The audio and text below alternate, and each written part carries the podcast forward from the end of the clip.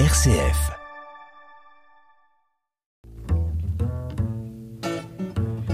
It ain't no use sitting wonder why, babe. Si je vous demande de me citer un peintre, que répondriez-vous? Vous me direz peut-être Courbet, peut-être Delacroix, Manet ou encore Basile. Mais rarement vous citerez un nom de femme. Les femmes, dans notre esprit, ce sont souvent les muses, les modèles. Pourtant, des femmes peintres ont bel et bien existé et ont été oubliées malgré leur trait de génie. Aujourd'hui, on parle d'une autre grande peintre avec un tableau peint en 1849 et intitulé Labourage nivernais. Dans ce tableau, c'est peut-être le matin. Douze bœufs, blancs et roux, retournent la terre en tirant les charrues. Ils viennent de la droite et avancent péniblement vers la gauche du tableau.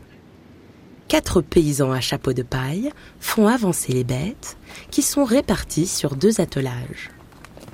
La terre semble réelle et palpable.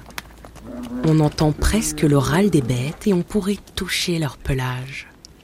C'est un tableau de Rosa Bonheur, spécialiste de la peinture animalière et qui, pour cette œuvre, aurait été inspiré par La Mare au diable de George Sand. Sa mère est la fille d'un riche marchand et son père professeur de dessin. Il pousse ses enfants à embrasser une carrière artistique et, conséquence, ils deviendront tous des artistes. Après un apprentissage en couture, Rosa Bonheur est formée dans l'atelier de son père. Elle s'intéresse particulièrement à l'étude des animaux. Dès 19 ans, elle expose à plusieurs reprises. Et, en 1848, elle obtient la médaille d'or au salon. L'État lui commande un tableau à sujet agricole qui sera le labourage nivernais, salué par la critique.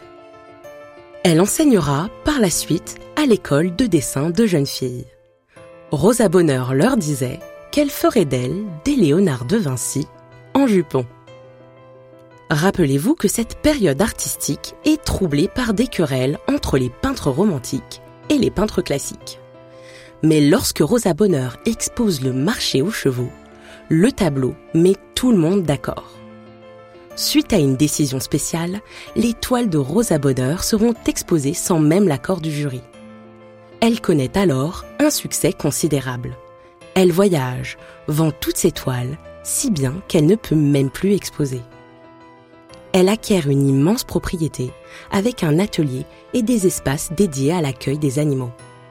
Grâce à son talent, elle obtient une permission de travestissement pour porter le pantalon et aller aux foires aux bestiaux. Rosa Bonheur est une véritable rebelle. Elle porte les cheveux courts, fume des cigarettes et aime les femmes. L'impératrice Eugénie se déplace en personne pour la rencontrer et un an plus tard, en 1865, elle lui remet la Légion d'honneur.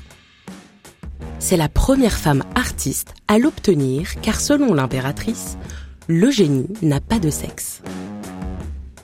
Rosa Bonheur évolue à l'écart des mouvements de son époque en traitant des sujets agraires qui vont faire d'elle une peintre de la clientèle aisée et conservatrice.